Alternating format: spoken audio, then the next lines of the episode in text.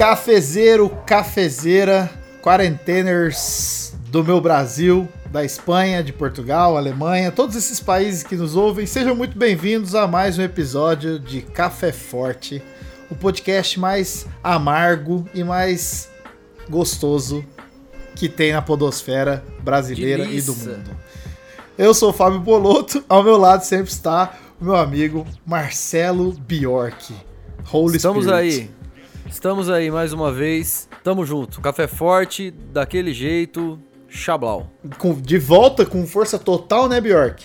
Total, total. Ficou parado uns dias aí, segundo o Poloto. Eu nem sei, porque eu tô mais perdido que segue em tiroteio nesse, nessa quarentena. eu não sei que dia é hoje, eu não sei que dia é amanhã. Eu não tô sabendo de nada. você não lembra? É que você não tá ligado dos memes, mas tem um meme do futebol que o cara fala assim: ah, se aconteceu eu não tô sabendo, se tô sabendo não é isso. É, é muito tipo bom, velho. Depois eu vou te mandar. Manos, é. Mano, essa quarentena eu tô. Eu tô. Eu tô almoçando 4 horas da tarde. Aí eu janto Nossa. 3 e meia da manhã. Beleza, e... certinho. Certinho, tomo café da manhã, 11 horas da noite, tá? Tipo uma bagunça. Errado tá a Bíblia. Eu achando que eu ia gravar aqui com dois teólogos de peso aqui, pessoal que entende pastores. Ah, que isso. Aqui não é só corneta, não é corneta, mas é duas cornetas. Daqui, filho. Aqui a gente pode falar qualquer coisa, espaço livre. Bom, essa voz que você ouviu, meu querido amigo e amiga que está nos ouvindo, é dele, Gustavo Pagiossi. Por favor, apresente-se aí, pessoal do Café Forte. É um privilégio estar aqui. Eu sou fã desse podcast. Sou fã também do Fábio Poloto, já é meu amigo aí há algum tempo. E tô assim, lisonjeado de verdade de estar aqui. Esse podcast que já recebeu como convidados aí pessoas tão ilustres. E então tô muito feliz de verdade. E não conheço o Bjork, estou conhecendo hoje, está sendo também uma experiência legal. E estamos aí, estamos aí para conversar, discutir, fazer aí, uh, dar de orelhada, né?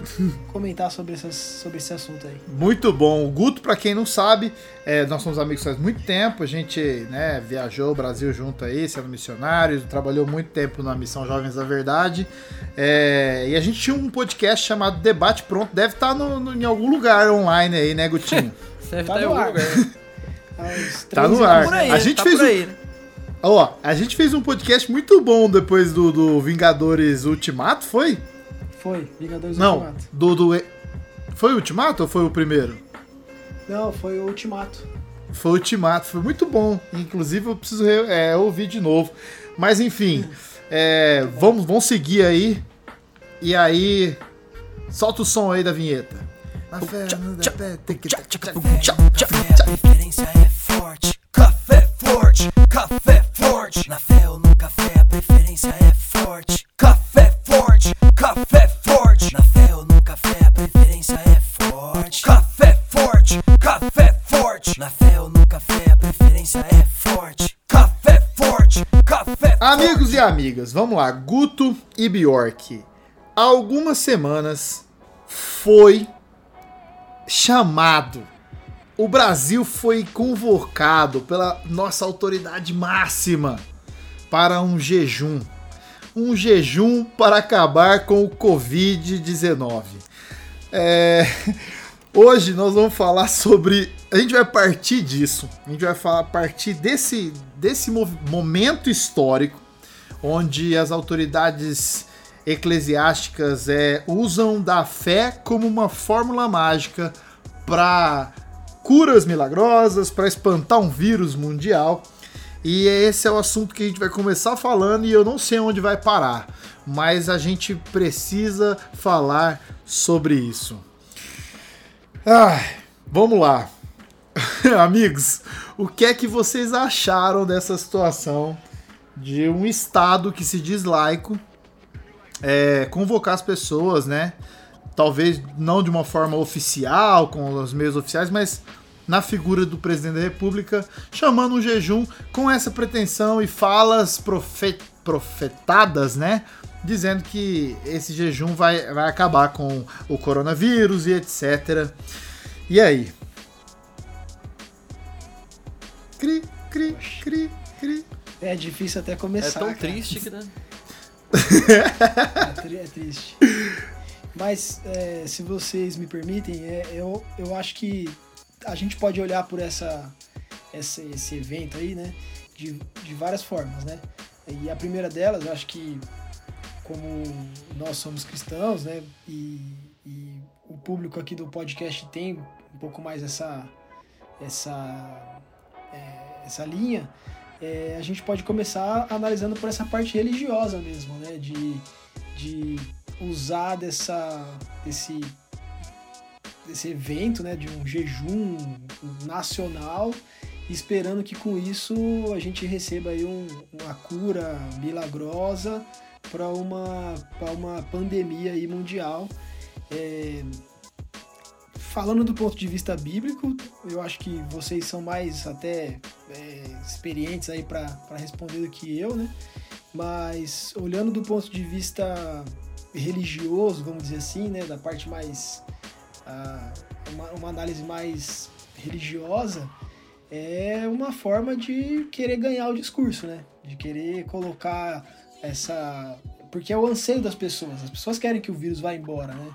Então, o nosso presidente aí tá querendo usar isso para Foi um super trunfo, né? capitalizar ali em cima disso. Exatamente. Para capitalizar em cima disso. E, e obviamente, é, eu, eu não. Eu sou do tipo de pessoas. Calma aí. Eu não sei se aqui é safe space para falar. Safe space, pra total. falar, pra falar mal do presidente.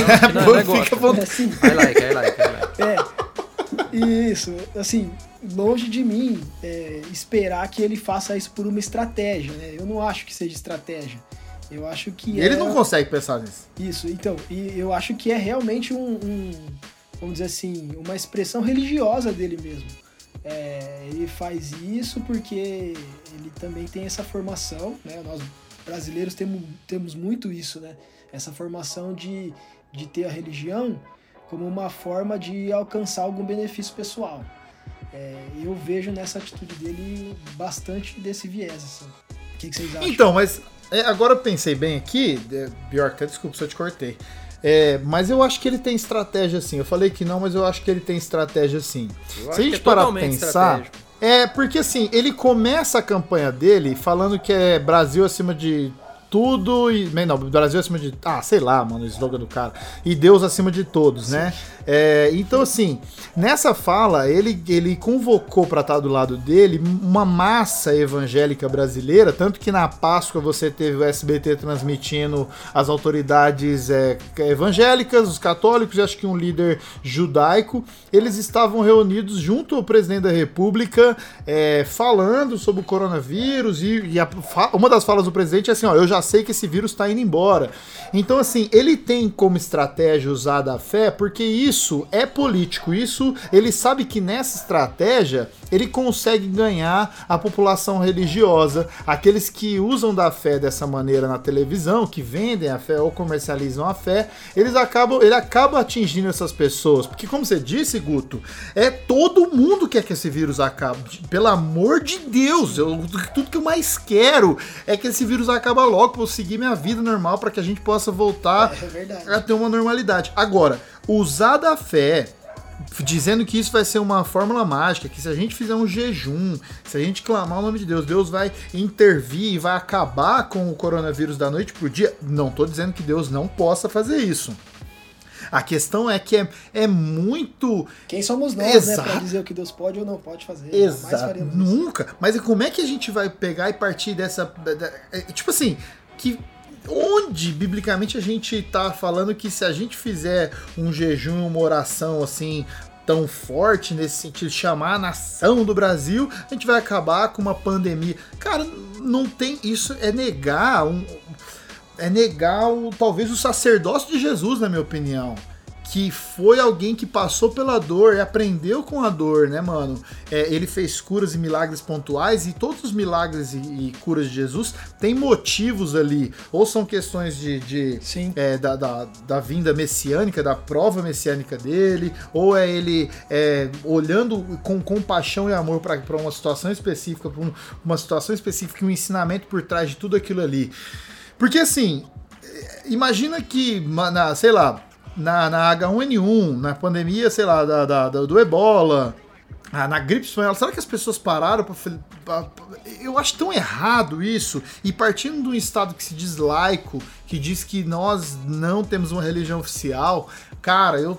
Nossa, estou extremamente decepcionado. Se você ouvinte fez o jejum, olha, fique em paz com o seu jejum, mas não vai funcionar. Cara. profetizando. Ó, deixa eu falar. É, cara, é. Antes, assim, da gente, da gente trocar, de eu trocar aqui a ideia aqui, que, da minha opinião no assunto aí. É, você que nos ouve aí, que de repente fez o jejum, é, ou até que de repente é, é eleitor do, do Bozó e tal, é, não se sinta ofendido com a nossa opinião, assim, não se sinta contrariado, não se sinta nada disso. É, a gente é crente, a gente acredita em jejum, a gente acha massa, tem que jejuar mesmo e tudo mais. Porém, cara, o que a gente está trazendo aqui para uma discussão é o quanto esse, esse jejum foi ilegítimo é, o quanto que ele foi forjado em cima de uma ação mais política do que espiritual. Hum, perfeito. Então, tipo assim, é, é, eu, na minha opinião, para mim foi uma jogada. Porque assim, ó, se você parar para analisar as atitudes desse cara desde o começo desse problema, Aliás, desde o começo do problema não. Desde que foi eleito, ele não parou de fazer campanha, né, mano? Ele continua fazendo campanha. Então ele tá sempre com algo polêmico, ele tá sempre levantando uma bola dentro daqueles temas ali que, que são os que elegeram ele, né? Que é o antipetismo, que é a conspiração contra ele, que é a ideologia comunista não sei de quem e tal. Então ele tá sempre levantando essa bola, porque essa bola foi quem elegeu ele, né? Então, é, diante de, uma, de, uma, de, um problema desse tamanho, cara, onde todo mundo ficou literalmente cascalça riada, né, mano? Um mundo. Você vê país de primeiro mundo tendo problemas assim. Que você nunca imaginou que teriam, né, mano? Tipo assim, faltando equipamento na América. Pô, você nunca imaginou que isso aconteceria. Então, tipo assim, diante de uma situação que todo mundo tá de calça riada, a estratégia do cara é mais uma vez levantar uma bola de que ele é algo, algo escolhido e que tá sendo atacado que para todo mundo se reúna a favor dele. Então, jogada política monstra. É, da parte das igrejas, o que eu, o que eu acho assim, e aí eu, eu falo com bastante cuidado para não me pegar é, é, julgando as pessoas, mas também sem problema se eu estiver julgando, não dá nada. Mas. não, não, mas assim, ó, é, eu percebo muito interesse das grandes igrejas neopentecostais em voltarem suas atividades e a gente sabe os porquê disso, né?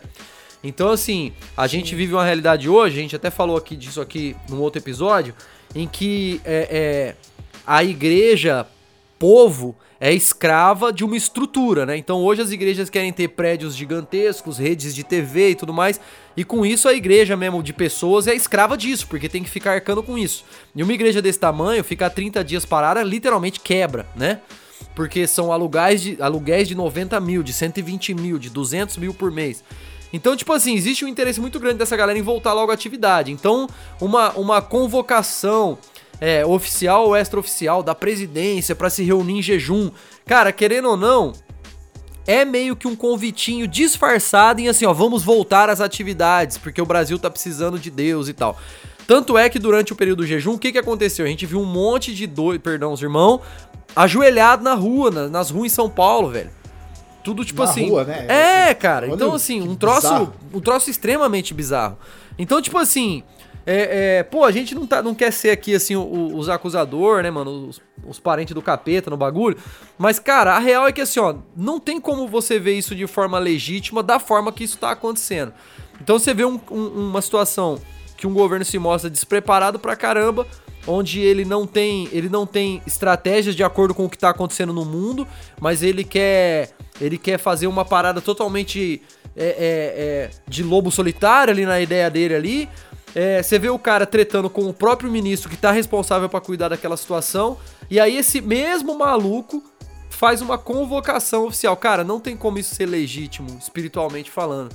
Então, tipo assim, de repente você tá ouvindo aí, você fala assim, putz, mas pô, não sei o que, eu fiz. Irmão, se você fez o negócio, seu coraçãozinho tava da hora, numa situaçãozinha da hora, amém, foi mais um jejum pra tua conta, legal pra caramba, Glória a Deus pela tua vida. Mas, cara, essa onda, mano, de achar que esse tipo de situação vai resolver um problema mundial, cara. É, é a mesma parada de, de, tipo assim, que tá rolando da galera mais extremista achar que tudo isso, na verdade, é um complô para desestabilizar o governo do Bozo. Meu Jesus. É, verdade. É. é mas veja, veja, é, desculpa interromper. Não, pode falar. É, agora ouvindo o que vocês, o que vocês falaram, é, eu, eu, então eu acho que eu concordo com isso que vocês disseram, né? Dessa parte uh, de ser um, uma estratégia política dele por todos esses motivos, por ter sido eleito é, por grande parte pelo público evangélico, por ter aí a questão das igrejas que querem voltar às atividades. É, realmente, olhando por esse lado, faz sentido sim ser uma estratégia uh, dele, né, como uma forma, inclusive, de, de capitalizar, de se manter em evidência. Cara, eu tava lendo agora há pouco, antes de entrar com vocês aqui, uma notícia que ele saiu para fazer uma caminhada no. Hoje, saiu para fazer uma caminhada no, no palácio lá da Alvorada e no meio da caminhada ele sentou no chão, começou a digitar no celular. Tipo assim, sentou no chão, na calçadinha, assim, lá. E aí eu, eu li a notícia e fiquei pensando, falei, cara, ele só faz isso para chamar atenção. É pra ele sair amanhã na capa claro. do jornal, escrito, olha, o presidente da república senta no chão. Enfim, só um, uma digressão aqui, mas enfim. É, ah, voltando, né? Ah, essa questão de, dele usar, né, um, vamos dizer assim, uma uma prática religiosa para manipular a opinião pública e para ali é, trazer as pessoas ali para o lado do discurso dele, etc. Isso por si só já seria abominável, né? A gente já considera isso um, uma forma muito é, muito é, uma forma péssima de, de, de falar nesses termos. E ao mesmo tempo, usando do jejum, que vocês podem falar até melhor do que eu, mas é, na minha opinião o jejum é, é, uma prática pessoal, né? uma prática pedagógica de para você se, se, se trabalhar dentro de você, alguma coisa que você quer mudar, ou para buscar ali uma reflexão, etc. Ah, eu, eu não sou da linha que, que vê muito o jejum como uma, uma forma de manipular a realidade, né? E tudo bem, Deus, Deus é Deus, ele pode fazer as coisas, uh, coisas sobrenaturais, né? Isso, a gente acredita nisso. Mas uh, o mover de Deus, né? A mão de Deus, aquilo que ela vai fazer ou deixar de fazer é um mistério para nós. Então, a partir do momento que a gente, por exemplo, né? Vou fazer um exercício aqui. Então, a situação é uma pandemia mundial, milhões de pessoas morrendo, é, milhares de pessoas morrendo, caos nos hospitais, etc. Então, nós vamos colocar em risco ali o que, o que os governos, a ciência, os profissionais estão dizendo que a gente tem que fazer para dedicar um jejum, certo? Só que se, se a gente sabe que a resposta para esse jejum ela vai vir de Deus e ela é um mistério, porque a gente não sabe o que Deus vai dar de resposta, né? E se alguém falar que sabe, tá mentindo, uhum. porque não sabe. Uh, então, não sei, depois vocês podem comentar sobre isso, porque foi uma coisa que eu pensei desse episódio todo, né? Então, no momento em que a gente está querendo uh, definir, né, vamos dizer assim, o destino de pessoas, de milhões de pessoas, de países, uh, com uma prática que é nossa, pessoal, uh, isso se torna incoerente. Porque se é algo que faz parte do mistério de Deus, que a gente não sabe, então é mais ou menos como o Bjork falou ali. Cara, faz o seu jejum com o seu coraçãozinho tranquilo que, que tá tudo bem. Mas não como uma forma de chamar a nação, é, inclusive uh, se contrapondo a ações que são consideradas razoáveis, né? Que, as, que os médicos dizem, que a ciência diz, o que todo, vamos dizer assim, né? O consenso geral tá, tá, tá indicando, né? O caminho que o consenso geral tá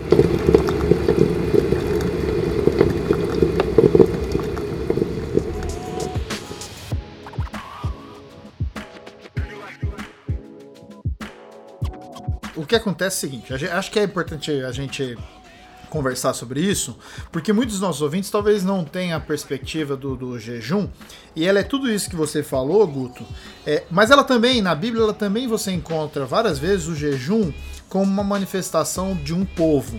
É um líder chamar o seu povo para um jejum, para que haja então um arrependimento ali, para que haja uma mudança de postura, para que Deus ouça então a oração dessas pessoas e aí Deus então olhe com é, benevolência para aquele povo. Então você tem algumas ocasiões desse jejum em grupo, desse jejum comunitário. Você tem várias. Mas, mas você usou o termo mas você usou o termo interessante? Você falou que é uma mudança de postura. Exa não, exato, exato. E aí, o que Isso, acontece? É. o problema é que, com o passar do tempo, é, na história da fé cristã, principalmente é, com algumas teologias, foi ensinado que o jejum move a mão de Deus.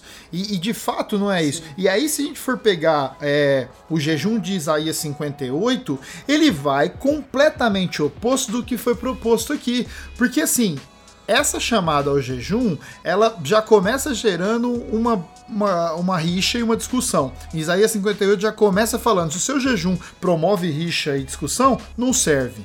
Se o seu jejum não alimenta e você não reparte a tua comida com o pobre, não serve. Se o seu jejum não olha para o outro com compaixão e misericórdia, não serve. Então, assim, a gente precisava entender primeiro o que é o jejum. E aí acho que a, a, a lição de casa para todo mundo é ler Isaías 58 e entender o que é que Jesus, o que é que Deus, né, é, Jesus, claro, vai falar sobre isso num contexto social. Porque se a gente pensa que as pessoas estão fazendo um jejum para afastar uma pandemia, que todo mundo quer afastar essa pandemia, é, como uma fórmula mágica, aí a gente está, teologicamente, a gente está um pouco equivocado. Porque assim, é, você vê os milagres de Jesus acontecendo. Então vamos lá. É, Jesus está lá dando um rolê. E aí tem vários leprosos. Os caras falam: é, Filho de Davi, tem misericórdia de mim. O cara não fez um jejum. E Jesus vai lá e cura o cara. Milagre. Agora, algumas teologias elas vão falar o quê? Se você fizer algo para mim, se você me der isso, então eu vou te dar em troca uma cura. Então, ah, o que foi pensado? Olha, se você é, vai me dar é, esse jejum, então eu posso expulsar o Covid-19 do mundo. Agora, é, é, muito louco então pensar, e aí acho que é importante, por isso que eu estou diferenciando, jejum dessa fé milagrosa. Ah, ah, vocês entendem? Eu não sei se vocês consegue entender onde eu estou querendo chegar e concorda comigo que tem muita diferença. Primeiro que esse jejum deveria mesmo, nós deveríamos ser chamados para um jejum enquanto sociedade para denunciar as injustiças, porque tá dando porque assim, ah, o discurso aí, não, vamos para rua todo mundo, porque senão a economia vai quebrar. Ué, e, e, e, por que, que você não chama então a gente para um jejum que a gente reparte a nossa comida, quem tem mais com aquele que tem menos? Se é isso o jejum que, que Deus quer. É, o, po, o Poço, mano, vocês assistiram? É, é, é exato, a crítica do filme.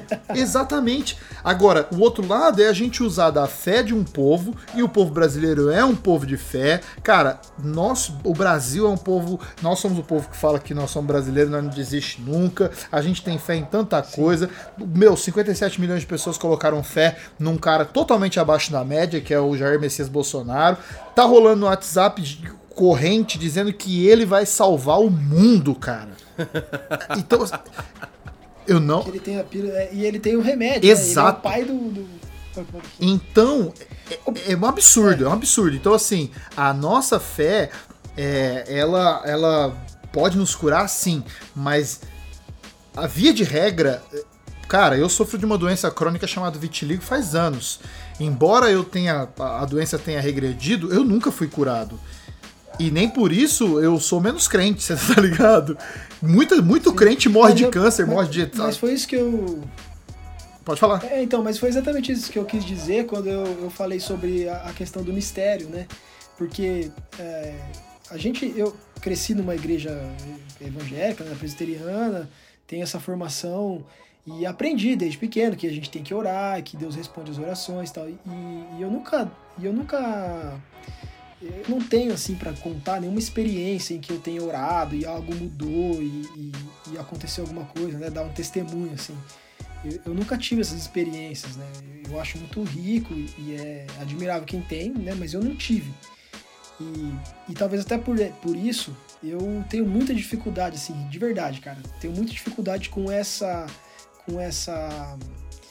É, esse contraponto, sabe? De, do tipo, nós fazemos alguma coisa para Deus para que Deus nos dê outra coisa em troca e, e etc. Eu tenho muita dificuldade com isso. Uh, e assim, abrindo o coração para vocês, porque uh, eu não vejo na, na experiência, assim, na experiência bíblica, por exemplo, nos ensinamentos de Jesus, de Jesus uh, nenhuma, nenhum incentivo para a gente buscar satisfação pessoal ou buscar benefícios pessoais, né? Em todo momento a gente vê que né, somos incentivados né, a buscar questões coletivas. Foi legal você ter citado a questão do, do jejum aí, porque tá falando ali, né, que se vai causar divisão, se vai ter problema de distribuição de pão, essas coisas que são mais importantes que isso, né? Ah, então, ah, a gente sempre, eu, eu, por várias vezes, a gente entra nesse, nesse, nesse paradoxo, né? Fala assim, ah, uh, tem um irmão que está doente, vamos orar para que ele seja curado. Daí a gente ora, o irmão não é curado, a gente fala, ah, é da, foi da vontade de Deus, né? Deus fez. Uh, da vontade de Nossa. Deus se estabeleceu e tal. E, e, e, e, assim, a gente acredita nisso, né? A vontade de Deus ela sempre se estabelece. Então, foi isso que eu quis dizer quando eu falei que a vontade de Deus é um mistério. É. A gente não sabe o que Deus vai. a forma como Deus vai se manifestar. E, o que a gente tem que fazer da nossa parte é ter humildade, ter uma vida em comunidade, uma relação com os irmãos muito boa para que a gente possa aprender um com os outros, etc. Aprender também através da palavra, etc. Para que a gente possa sempre estar tá crescendo e aprendendo com as coisas que acontecem. Agora, quando nós estamos diante de algo que a gente quer que mude, por exemplo, ah, então, assim, podemos citar coisas bem clichês, assim, como passar no vestibular, fazer uma viagem, comprar um carro, que são coisas bem utilitárias, assim, não, não são do, do, do âmbito, vamos dizer assim, da, de uma vida espiritual. Mas, enfim, é, às vezes a gente fala nesses termos porque as pessoas também, é, nós mesmos, né, a gente às vezes se pega nesses termos. E, e diante dessas coisas, eu acredito que. Ah, se usar assim, essas ferramentas espirituais, o jejum, a oração, buscando essas coisas, é uma maneira equivocada de buscar. E aí eu concordo totalmente com o que você falou, Poluto. Esse chamamento desse jejum totalmente equivocado desde o início. Uhum. É, é uma sucessão de erros, velho, que é, é, difícil até elencar, para falar a verdade. É o problema também, cara, é que a gente, a gente foi muito ensinado esse lance da, de, de usar a fé como uma satisfação pessoal, né, cara? E, e eu acho que a gente é legítimo a gente tentar buscar de Deus respostas para os nossos dramas e crises. Até porque Deus é o único que tem poder para salvar a gente dos nossos dramas e crises. Mas assim, é, é muito louco pensar que, que nós temos a maioria evangélica do país é, ao invés de apoiar a ciência enquanto uma resposta de Deus pro Covid, ela acha que vai vir de uma. De, sabe? De um. De um ato de fé. Sobrenatural. É, né? e, e, Sim, vai, vai vir do sobrenatural. É, e, quando, e Jesus ele fala uma coisa muito louca, né? É, ó, é, ele fala assim: vocês, vocês vão fazer coisas muito maiores do que eu. Vocês vão fazer, sabe, é, milagres melhores do que eu. Cara, você tem noção que a gente. É, hoje a gente voa de avião, velho? Tipo, a gente leva milhares de pessoas voando de avião. Jesus não mandou o povo voar assim, que nem louco. É, sem noção que a gente tem leito para uma, uma, uma pandemia como essa que a gente está passando ao redor do mundo. Imagina se isso acontecesse há mil anos atrás. Ia dizimar, velho. O, Saca? É, o Poloto, o, a gente fala que Jesus fez um milagre curando a lepra, né? Mas a gente acabou com a lepra. Né? A gente acabou com a lepra. A gente consegue hoje curar a AIDS, entre aspas, curar a AIDS. Se a AIDS for detectada no, no, assim, no primeiro momento ali, né? Sim. A pessoa teve a relação, hoje ela é curada. O vírus ele, ele, ele, ele morre em 20, sim, sim. 27 dias, 28 dias. Então, assim, cara, é, é fantástico ver o poder que a ciência teve, após a vinda de Jesus, a gente tem uma ascensão científica e de descobertas ao redor do mundo. Por quê? Porque o Espírito foi derramado sobre toda a carne. Então, é, é divino, tá ligado? Agora, atribuir a, a curas ou a, a coisas Tipo, ah, vamos agora. É, agora vamos orar pela cloroquina dar certo. Cara, tomara, eu vou precisar orar pelo médico lá, o cientista, testar e o negócio dar certo. Agora, não é um passe de mágica, né, cara? É. Oi, Bjork. Ah, tá, legal o que o Bjork tá falando. Bjork dormiu, tem certeza. não, tô zoando. É que o cara às vezes fica um silêncio, mano. Eu fico com medo de alguém ter caído na ligação e eu estar sozinho. Não, não, não. Mas então, assim, essa fé que é vendida como a resolução de problema. Tem uma história bíblica que eu acho muito louca, assim, né, mano? Sempre que eu peço uns bagulho para mim meio milagroso, eu lembro dessa história. Se eu não me engano, o rei Ezequias, é, eu acho que é o Ezequias, que é o que ora pedindo mais tempo de vida. Sim. Mano, ele ia morrer. Aí ele ora e Deus fala: firmeza, mano, vou te dar mais anos de vida. Depois dessa, dessa mudança, o cara só faz cagada, velho. O cara. Só, mano, sério, o reinado do cara tava top. melhor ter morrido, miséria. Mano, era melhor ter morrido, velho. Tô falando a real. Não, e é mesmo. É muito louco. É. O filho dele vira um dos piores reis da história de Israel, cara. E, e foi o filho que ele teve é. pós a cura. Então, assim, não tô falando que Deus Sim. curou e agora tudo vai dar errado. Mas, assim, é, é, é, é um mistério, bro. É mistério. É, mas é legal você falar isso, porque realmente o, o Ezequias, quando ele se torna rei, ele faz diversas, diversas reformas na, no povo de Israel ali, resgata a, a, o exercício do, do, do, templo, resgata a palavra da lei que não estava sendo mais lida e tal. Ele, quando ele começa o reinado, ele faz muitas coisas boas, né? E faz ali o que. Uh, e obedece a Deus, vamos dizer assim, né? É, e de fato, depois, quando ele ganha esse chorinho aí de vida, o chorinho. a coisa dele enrola. Tem que você pôr chorinho mas, aí. Pô, golinho. É. É, é, ganhou um golinho de vida.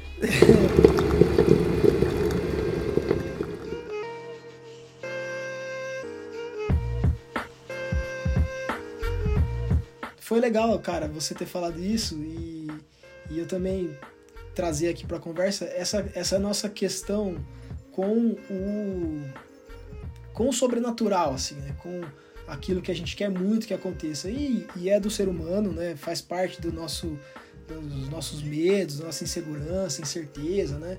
A, a gente querer, querer que as coisas, querer controlar as coisas, né? Inclusive essa é a maior das, das questões aí, vamos dizer assim, é, da, da, nossa do nosso caráter, assim, que é querer controlar as coisas. Então é muito comum às vezes a gente na vida adulta, assim, às vezes no relacionamento, né? Eu sou casado, às vezes a gente tá passando por alguma dificuldade, algum problema de relacionamento, aí você vai conversar com a pessoa, vai refletir o que está acontecendo e você acaba chegando à conclusão que você está insatisfeito, inseguro ou, ou porque você não está conseguindo controlar alguma situação, né? está perdendo o controle da situação.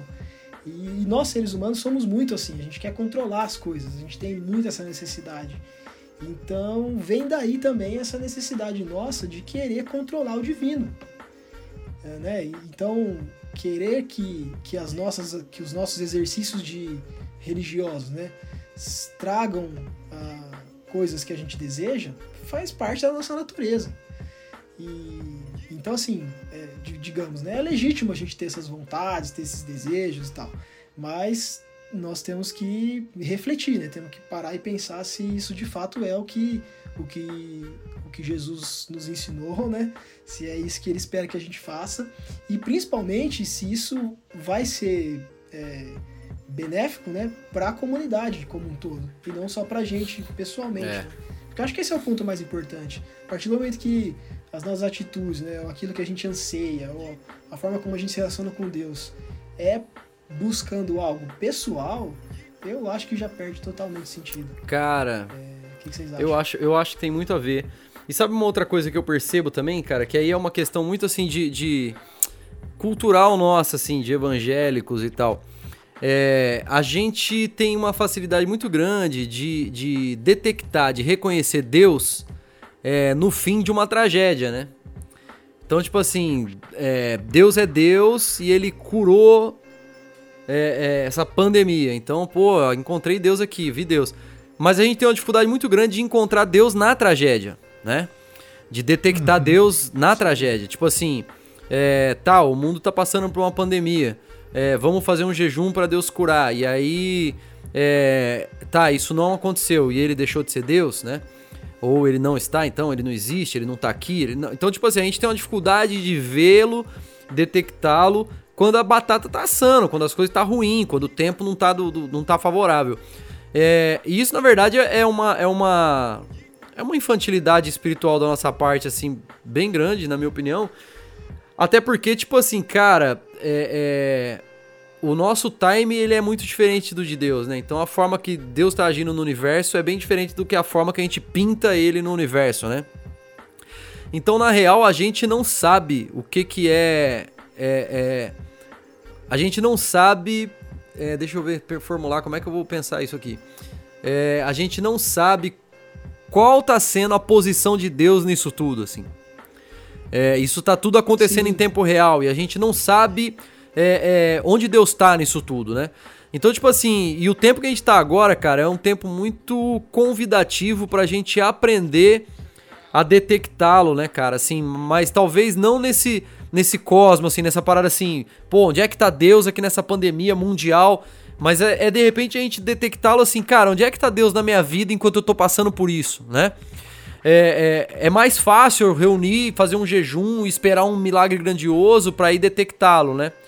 Então, tipo assim, eu percebo assim essa, esses atalhos que a, que a religião, que a religiosidade cria assim para nós, assim, essas, essas receitas mágicas, esses atalhozinhos assim. Só que eles na verdade são só atalhos, eles são rasos e muitas vezes eles são mentirosos, né, cara? Então, tipo assim. É, e eu, e eu vou falar. Pode falar. Não, é isso. Tipo assim, é, é, é, mais do que. Mais do que, tipo assim, querer saber o que, que Deus vai fazer com essa. Com essa. Com essa situação, esse caos mundial, né, cara?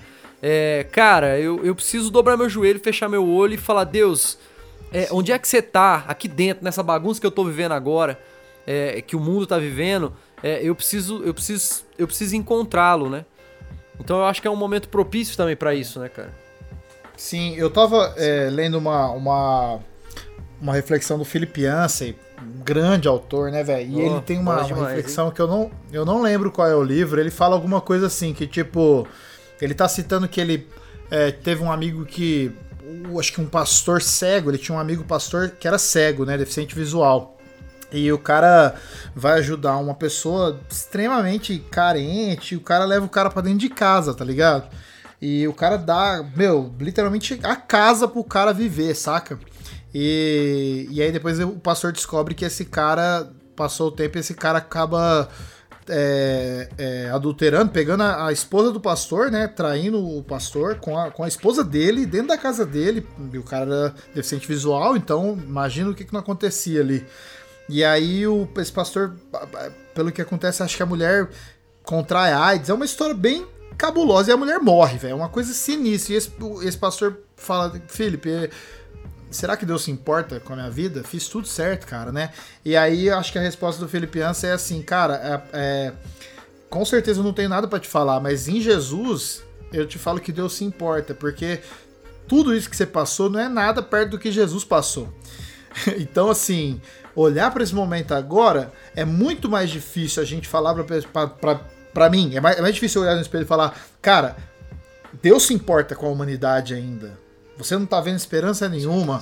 Explodiu o vulcão. É barulho no céu que nego tá ouvindo. é. é. tipo assim, a sensação de que Deus nos abandonou e que Deus não nos não importa é muito cruel. Mas a gente acaba de celebrar a Páscoa, faz poucos, poucos né, dias a gente celebrou a Páscoa, que, que literalmente é isso. Cara, ele passou por tudo isso para mostrar que ele se importa. E, e, e aí, esse, atalho, cara, eu tenho um outro. Eu, se eu fugir do assunto, depois vocês, me, vocês voltam aí.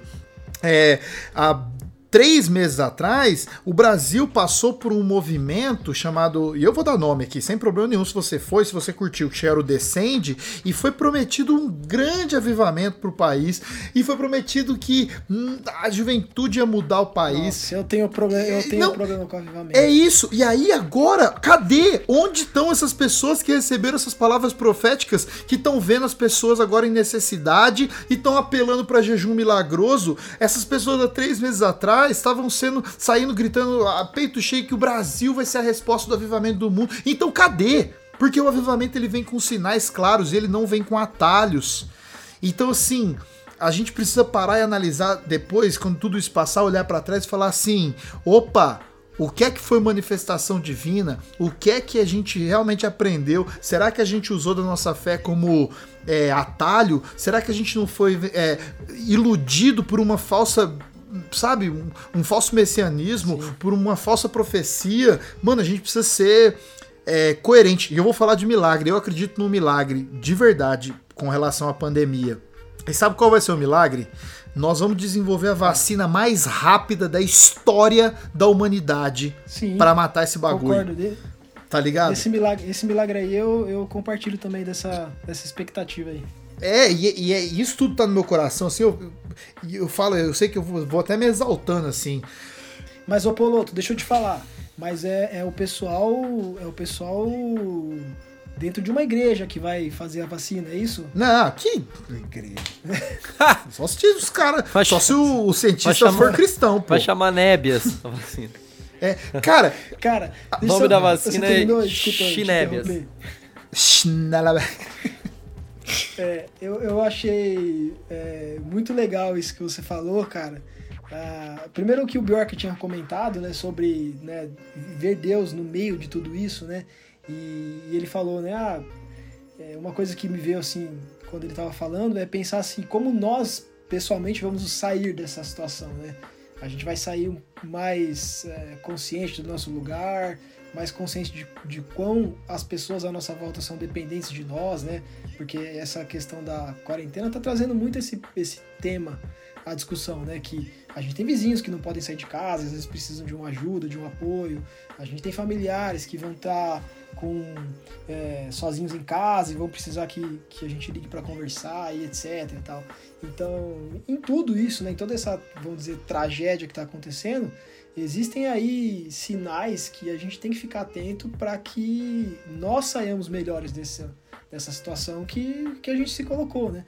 Ah, é, é, é, muito é muito pequeno, eu acho, né? Muito infantil, talvez, acho que seja a palavra correta, ficar imaginando se se Deus está assim, ah, é Deus que está amaldiçoando as pessoas, ou é Deus que está isso é de Deus, isso é do diabo. Eu acho isso muito é, é Como é que é, Bjork? A figurinha lá, Bjork? É, que, que, você sempre manda no grupo para nós, é, de, é Deus, como é que é? Deus castigando, como é que é? isso é juiz de Deus. Isso é juiz de Deus. É, então. Cara. Porque eu, eu, eu, eu, vejo que, que a gente tem que enxergar, vamos dizer assim, a nossa existência e, e a, o desenvolvimento humano, vamos dizer assim, até o momento em que tiveram as revelações, né? Até o momento ali em que, em que Deus estava trabalhando com o povo de Israel, depois Jesus, que, que eu imagino que essas questões de revelação e tal se encerraram. E, e, a partir dali nós estamos num desenvolvimento aí da sociedade em que o, o, nosso papel aqui é sinalizar o reino, a partir do momento que a gente é tocado pelo Espírito Santo e a gente é transformado, a gente tem que, através das nossas atitudes, sinalizar o reino em todas as nossas relações, aquilo que a gente for fazer. E, e olhando pelo lado do, do que o Poloto falou agora há pouco, né, sobre ser ser um milagre, por exemplo, o nível de o avanço da ciência, etc. Né? Até falou a questão que vai ser a vacina mais rápida. E eu não duvido que isso vai acontecer, porque a ciência ela vai acumulando conhecimento, né? E a gente chega nessa etapa da, da, da, história humana, vamos dizer assim, em que a gente já passou por outras pandemias, né? Passou pela, pela, por outros momentos em que muitas pessoas morreram. É, e a ciência era, não era evoluída como hoje, né? Não, e, mas desde lá nós não estamos tinha, acumulando conhecimento. Não tinha o né? Bozo, né? Exatamente. Então, eu, eu vejo que isso vai acontecer. Agora, é, seria muito fácil, por exemplo, para mim, vamos fazer um exercício aqui, se eu começasse a, nas minhas, nos meus relacionamentos, nas minhas redes sociais, começasse a, a usar esse tipo de palavreado, vamos dizer assim, não, eu vou profetizar aqui que a cura vai chegar, porque eu sei que a cura tá chegando, e porque Deus me revelou que a cura vai vir e tal. Que, porque isso não traz, uh, lógico, né? Afaga ali um, um pouquinho, talvez, a, a, ansiedade de algumas pessoas, porque elas vão confiar, não, é de verdade, a cura vai vir, etc. Mas ao mesmo tempo, com que autoridade que eu tenho para fazer esse tipo de afirmação? E é muito prejudicial, né, Guto? Porque, por exemplo. É, eu, eu, é um engano, né? É, você falar assim, pô, recebeu uma profecia de Deus que em 10 dias a Covid vai embora. No 11 primeiro dia você não foi, que Deus é esse? Cara, Cê pois é. Tá ligado?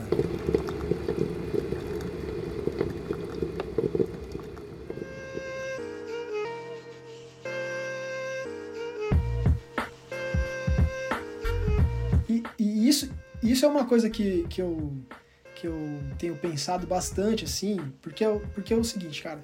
É, até se eu me alongar aqui muito, vocês me cortam aí, tá? Mas assim, a, nós, a nossa religião, né, o cristianismo, ele, não só a nossa religião, mas a maioria das religiões que surgiram ali na época do cristianismo e tal, ela, ela se baseou muito na questão dos, dos testemunhos. Muita coisa foi dita e passada via oral e depois foi escrita, etc. Então, é, é, nós temos ali um, um, vamos dizer assim, um, um arcabouço de conhecimento baseado em testemunhos. Pessoas que contavam para outras pessoas e depois isso era escrito e etc. Então, é, vamos dizer assim que essa é a base da nossa, da nossa religião, né? Não estou falando de espiritualidade, estou falando assim da questão religiosa mesmo. Agora, hoje nós vivemos num tempo em que ah, por causa da, da, tecnologia e das redes sociais, etc., todo mundo é testemunho de alguma coisa. Tipo, a todo momento você pode fazer um relato seu aí, Poloto, o Bjork pode fazer um relato dele, publicar nas redes sociais, as pessoas vão saber o que aconteceu, e isso vai se misturando, se embaralhando e, e tornando tudo muito confuso. Então, ah, se você compara com antigamente, enquanto, as, enquanto a, esses testemunhos eles eram, entre aspas, né, concentrados, eles eram únicos e as pessoas se reuniam em torno disso, hoje a coisa é muito mais difusa, então é muita gente querendo atenção, e aí é, eu poderia falar aqui que eu né, dar essa profecia que nem a gente tá brincando, né? Falar, ah, o Covid vai embora em 10 dias e tal. Mas você poderia falar a mesma coisa aí, o Bjork poderia falar a mesma coisa onde ele tá, e no fim das contas, cadê a, né, cadê o, a verdade? Com quem que tá a verdade? É por isso que uh, a gente tem que ser muito... É, maduro e, em analisar, né? Até você, Poloto, quando veio me falar sobre a gente gravar, você tinha sugerido a gente falar sobre fé e ciência, né? Uhum. E, e, na hora que você falou isso, eu, eu, pensei muito, porque eu falei, cara, esse é um tema muito amplo, é muito complexo essa, esse contrapor essas duas coisas. Né? Eu acho muito difícil falar sobre isso. Uh, mas existe essa, essa questão, né? Às vezes a gente fala de ciência e a pessoa fala, ah, não, mas Deus é poderoso, não tem ciência que explica Deus, etc. Mas, mas o, todo, toda essa construção científica, uh, essa ideia da ciência, né, que é colocar as, as certezas à prova, porque isso é uma das coisas que eu acho mais legais de falar assim, que a gente não faz ciência para ter certeza das coisas, né? A gente faz ciência para saber onde a gente está errado. A gente faz ciência para diminuir o erro que a gente tem quando a gente quer fazer uma afirmação. Inclusive, nem existe isso, né? A ciência ela não faz afirmações, ela, ela tenta diminuir o erro das coisas. Então, obviamente que toda a, a produção científica é produto, que você falou, produto da, do espírito sobre toda a carne, e a gente ter essa. essa um salto, né? Esse salto, isso esse salto, essa visão ampliada das coisas e, e ao mesmo tempo em que uh, se nós analisarmos as sociedades de hoje e a forma como a gente valoriza né, a vida humana, valoriza dentro da sociedade, né, a, como é a forma correta de se tratar um ser, um ser humano, cuidar da saúde de uma pessoa, são coisas muito evoluídas que há 100 anos atrás não, não se tinham. Nossa. Então a gente pode dizer sim que a, as ferramentas que a ciência nos fornece, elas são em benefício da, da vida humana e elas são em benefício das nossas relações. Então não tem por que a gente colocar as duas coisas em, em, em choque, né? Duas coisas em contraponto. Ah, ou é Deus ou é a ciência. Isso não existe, isso é um, é um falso dilema, né? Ah, as coisas não, não, não caminham dessa forma. E, e, e eu vejo assim, ah, se, se um cientista, ou um grupo de cientistas, ou uma faculdade, uma universidade, consegue uh, produzir ali o, o antídoto para o vírus, que isso vai acontecer, talvez demore aí, né? O Atila disse que demora em torno de um ano. Então, digamos que no cenário mais. Ah, se o Atila falou, acredito. de todos. é, é, é, eu, eu, e a minha casa serviremos ao Atila, Certeza. como o pessoal fala no Twitter. Não, então assim, então, dentro de um ano, então vamos dizer que no cenário mais uh, positivo a gente consegue isso em 10 meses, etc. Cara, olha que coisa maravilhosa, cara. Que, que, que coisa bonita. É divino. Esse, esse conhecimento vai ser compartilhado, digamos que seja aqui no Brasil, aqui né, no, no, na, na, USP. No Brasil, aqui uma universidade. Balbúrdia. É, na USP, vai lá e, e, consegue sintetizar ali a bactéria, sei lá, o vírus e fazer a vacina. Cara, no dia seguinte, esse negócio vai estar sendo ministrado em pessoas do outro lado do planeta. Olha que coisa maravilhosa. Tipo, não tem como dizer que isso não é algo ah, que, que a gente pode considerar como uma bênção, que a gente pode considerar como um milagre, que a gente pode considerar como algo que, que nos livra desse mal que está nos assolando. Então, eu vejo dessa forma. Uhum. Eu acho que a gente tem que buscar essa, essa, essa maneira de olhar para a coisa. Claro, com certeza. É. é e, e eu, uma parada é, é, esse lance da gente olhar e enxergar, né, mano? É, a gente precisa. Quando você fala de gente ser maduro, é isso, mano. A gente precisa. Essa fé infantil, essa fé da troca, essa fé do. do é, vou, deixa eu beneficiar meu ego. Essa fé, cara, a gente precisa passar por esse lado da fé e, e, e amadurecer e pensar. Uma parada que também foi falada aqui, eu até ia comentar, é que é interessante, né? A gente fala tipo, ah é, ela perguntou onde tá Deus, né, mano? Você sabe que é, quando eu li uma matéria essa semana, eu já li várias matérias, eu tenho até uma teoria, posso explanar sobre ela. Que o, um casal de panda que não conseguia. É, não conseguia trans. Como é que fala quando os animais. É, mano, já falei. Isso aqui é um podcast gospel. Popular. Copular. Ô, Kaiser, bom. Pi, pi. Os, é, dois, os dois animais copularam, fazia 10 anos que eles estavam tentando. E eles conseguiram porque não tinha ninguém lá no zoológico olhando, tá ligado? Aí você vê cena de, de os rios de Veneza com peixe, é, a natureza. Golfinho, né? É, mano, a natureza respirando. Aí você fala, mano, não tem Deus isso aí também? Tipo assim, em meio ao caos não tem ordem, tá ligado? É, então é, é, muito louco. É, é, que é um é que a gente chama de caos porque pega a gente numa coisa muito que a gente valoriza muito, né? Mas o Caio falou que a tipo galera assim, tá é... vendo o Himalaia depois de 30 anos. Não vi isso aí não, mano. É mesmo? Enfim, é, por, por causa da poluição? Deve ser. Mas enfim, é, é, óbvio, é que assim, a gente tá vendo como é que o assunto ele vai ficando longe. A questão é, a gente precisa é, entender e acho que a, a, o grande lance, a partir dessa, do Covid, a gente tem a grande chance, a nossa geração tem a grande chance de amadurecer na fé. Sinceramente, cara. É, se a gente parar para citar um cara que a gente cita aqui bilhões de vezes, que é o C.S. Lewis, esse cara viveu uma guerra mundial, o Tolkien viveu uma guerra mundial. Esses caras amadureceram muito depois de uma catástrofe, tá ligado? Em termos de fé. As, os teólogos que passaram por crises desse, dessa, dessa magnitude, eles saíram com a fé rebuscada. E nós temos essa oportunidade. Como você disse, Guto, as pessoas hoje têm a possibilidade de ver todas essas coisas, de ter acesso a todas essas coisas. Então, mano, a gente precisa mesmo sair mais maduro dessa fé. Agora, é, tem que tomar cuidado e não confundir fé com política, cara. No nosso país, 2020, olha, você que nos ouve, não caia nesse conto da fé barra política. Muitos pastores estão fazendo política, muitos políticos estão fazendo campanhas enquanto usam da nossa fé. Então, assim, o movimento que eu citei ali atrás tem cunho político. Então é, é muito cuidado, sabe, velho? Eu, eu, o, meu, o meu apelo é que a gente precisa conversar sobre isso e de uma maneira saudável. Porque, infelizmente, no nosso país agora, falar sobre isso, inclusive, é tão polarizado que é capaz da gente ser chamado do quê? Comuna, petista. É, um e você aí, pode ser o que você. Oi? Deu um pau aí. Deu pau onde? Tua fala sumiu aqui pra mim. Ah, mas também citei o PT. Eu tô ouvindo normal. Citei o PT, até foge aqui o negócio. É, É, então, tipo mas assim. é isso mesmo. Não, então eu só queria falar isso, porque é importante a gente. é, a gente já tá, tá no fim já. É importante a gente falar sobre isso, porque a gente precisa conversar sobre isso, a gente precisa amadurecer. É, é, é o meu. Talvez meu recado final aí sobre esse, esse tema, mano. Pode crer.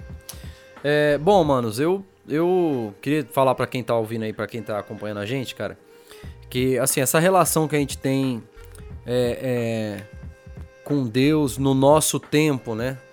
E, e- e a ação de Deus no nosso tempo e, e meio que colocando o nosso tempo como a prioridade principal. É, e a gente esquece muitas vezes assim que quando a gente tá falando sobre Deus, a gente tá falando sobre eternidade, né? É, Deus cuidou de nós na eternidade, né, mano? Então, se eu não peguei coronavírus até aqui, Deus cuidou de mim. Se eu pegar e morrer, Deus cuidou de mim. Então, tipo, ter essa lógica assim vai trazer paz pro nosso coração, saca? Tipo assim, Deus tá aí e cuida de nós, mano. É, não significa isso que, ah, então, pô, eu não vou pegar e vou passar por. Não, talvez eu pegue, mano. Mas Deus cuida de mim, entendeu? Então eu acho que esse é um, um- é um pensamento, assim, pra gente exercitar nossa, nossa fé, nossa espiritualidade, assim, cara. Que o cuidado de Deus conosco não, não diz respeito a essa fração de momento que a gente tá vivendo agora só, né?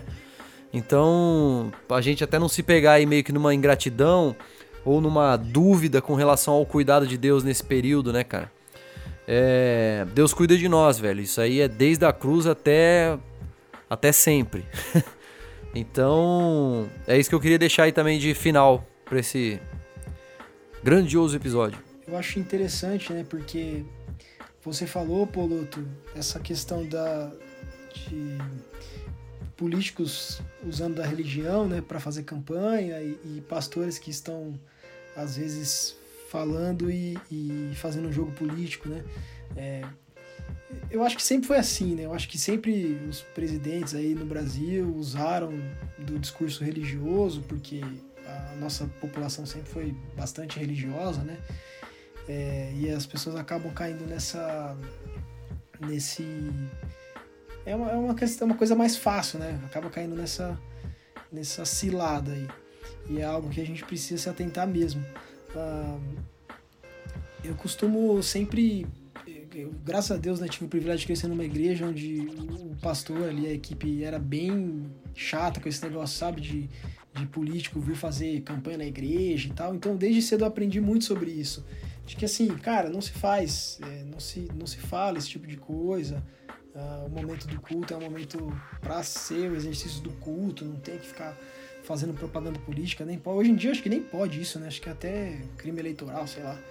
Mas enfim, ah, eu acho que a gente tem que ficar atento a isso sim, né? Ah, principalmente no Brasil, onde a gente está vivendo um momento em que o presidente aí usa desses discursos para tentar se manter em, em- se manter aí na mídia e, e falar que ele está sempre certo.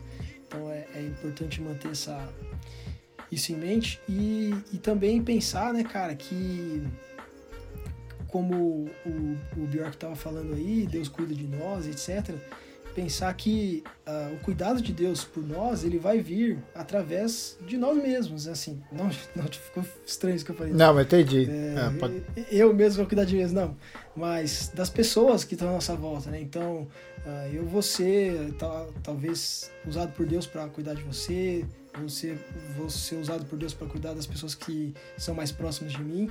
E eu, eu até tinha falado isso antes, né? E ref- reforço agora, e deixo como meu minha palavra final também, uh, usar esse momento que a gente está recluso e que a gente está talvez uh, saindo, me saindo menos e mais tempo em casa e usar para refletir e sempre pensar nisso, né, cara? Que forma que eu posso colocar as minhas mãos à disposição do que Deus está querendo fazer aqui onde eu tô.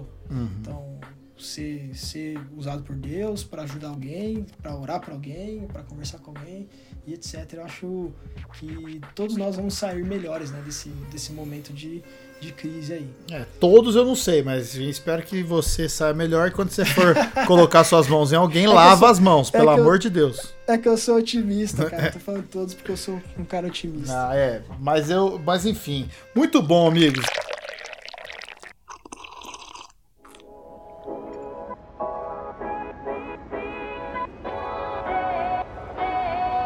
Valeu demais o papo, rendeu uma hora de gravação agora.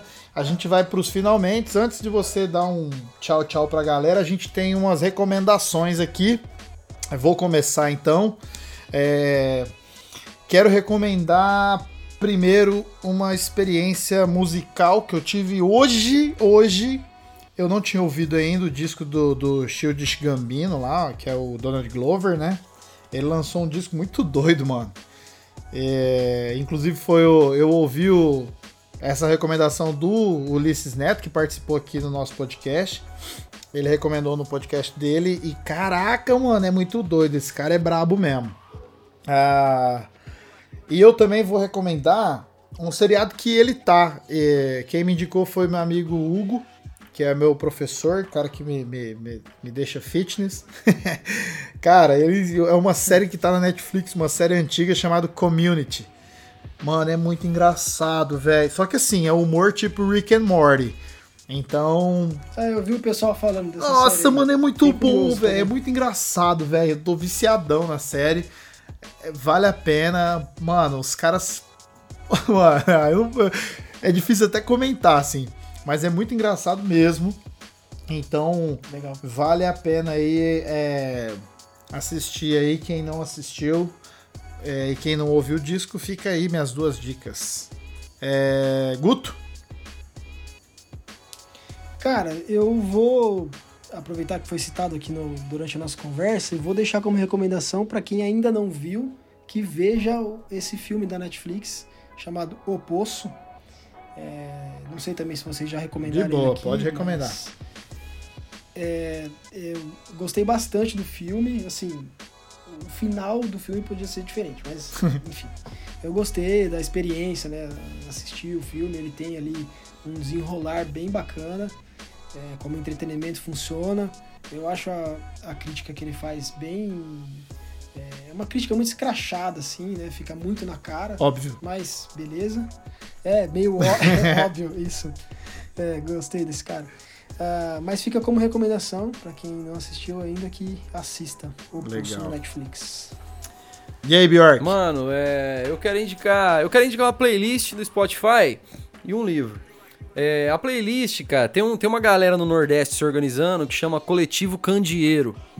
É, uma, é um coletivo só de, de músicos ali do Norte e Nordeste, do Nordeste, na verdade cristãos que fazem uma linha de som muito gostosa e muito diferente do que a gente está acostumado para cá. É... E assim, eu queria indicar essa. essa... Tem, uma, tem a playlist do Coletivo Candeeiro. Pra você ouvir umas musiquinhas boas, rapaz. Gostosa de ouvir pra caramba. Muito bom, muito bom. bom. Música boa, assim, demais. Música pensante. Música cristã, assim, pensante, né? E o livro que eu quero indicar é um livro que eu acho que é muito oportuno para esse tempo que a gente está vivendo, que é um livro do, do meu herege preferido, que é do Caio Fábio, que ele. o livro chama O que o Sofrimento Ensina. É, ah, eu acho bastante. É, é, é bastante propício para os nossos dias agora, assim, a gente ler e entender o que, que a gente pode tirar disso tudo que a gente está passando, assim, eu acho massa. Legal. Muito bom, muito bom. Guto, é, diga suas seu tchau aí pra nossa galera e fale das suas redes sociais, como as pessoas te encontram e onde as pessoas te encontram nas redes sociais. Gente, muito obrigado. Valeu, Bjork. Valeu, Poloto. É, eu comecei falando aqui que eu sou fã de vocês, eu sou mesmo, ouço todos os episódios aí. É, sou fã do Poloto também. E eu tô ali no Instagram, arroba Guto Pagiossi. Tô no Twitter também, arroba Guto. No Twitter eu não escrevo muita coisa, eu só fico mais é, lendo e retweetando as coisas. Mas estou por ali. Se alguém quiser trocar uma ideia aí, estou à disposição. E valeu, pessoal. Valeu mesmo aí pela oportunidade. Foi muito bom estar com vocês e participar aqui do Café Forte. Gutinho, eu agradeço demais sua presença. Você que já me acolheu em sua residência inúmeras vezes, me deu café dos bons. Um beijo pra Sara, pessoa queridíssima. É, mano, de verdade, assim, eu espero é, que a galera tenha ouvido e curtido esse episódio. Eu curti demais o papo, sempre bom falar com você. Mano, fica o convite aí, quando você tiver a fim de trocar uma ideia na nossa mesa de café aqui, cola com nós, né não, Bjork? Tamo, Só chegar. Tamo sempre, só chegar aqui, mano. Você trazendo o pó é nós, prensa francesa. Tamo junto, valeu, gente. E Obrigado por tudo. É, bom, nossas redes sociais aí, pra quem não lembra, eu sou o arroba Fábio Poloto no Instagram e no Twitter. Bjork, Ah, arroba Bjork. Bjork. É isso aí. Vai, fala aí. Arroba Bjork. Você me Fala aí, acha mano. nas redes sociais, todas elas, e também me acha nas plataformas de música aí, digital, Deezer, Spotify, YouTube, todas elas. Todas elas, o nosso artista está lá com suas músicas. É, E também o Café Fortecast tem um e-mail chamado caféfortecast.gmail.com e bomba, lotado. É... Oh, sabe quem mandou um e-mail agradecendo? O rapaz que tinha declarado amor, só que ele falou que não virou. Ele orou com a menina lá e não rodou. Foi mal, mano, não quis rir de você não. Só lembrei agora. É... é que eu não queria ler o e-mail no ar porque é triste a história. Mas é, tá melhor que eu. E aí, e assim, o Café Forte Quente, o Café Forte Quente, o Café Forte, também tem o Twitter, que é o arroba Café Forte. É isso aí, galera. Um abraço pra vocês. Tamo junto. Ai, que viagem. Oi, falou.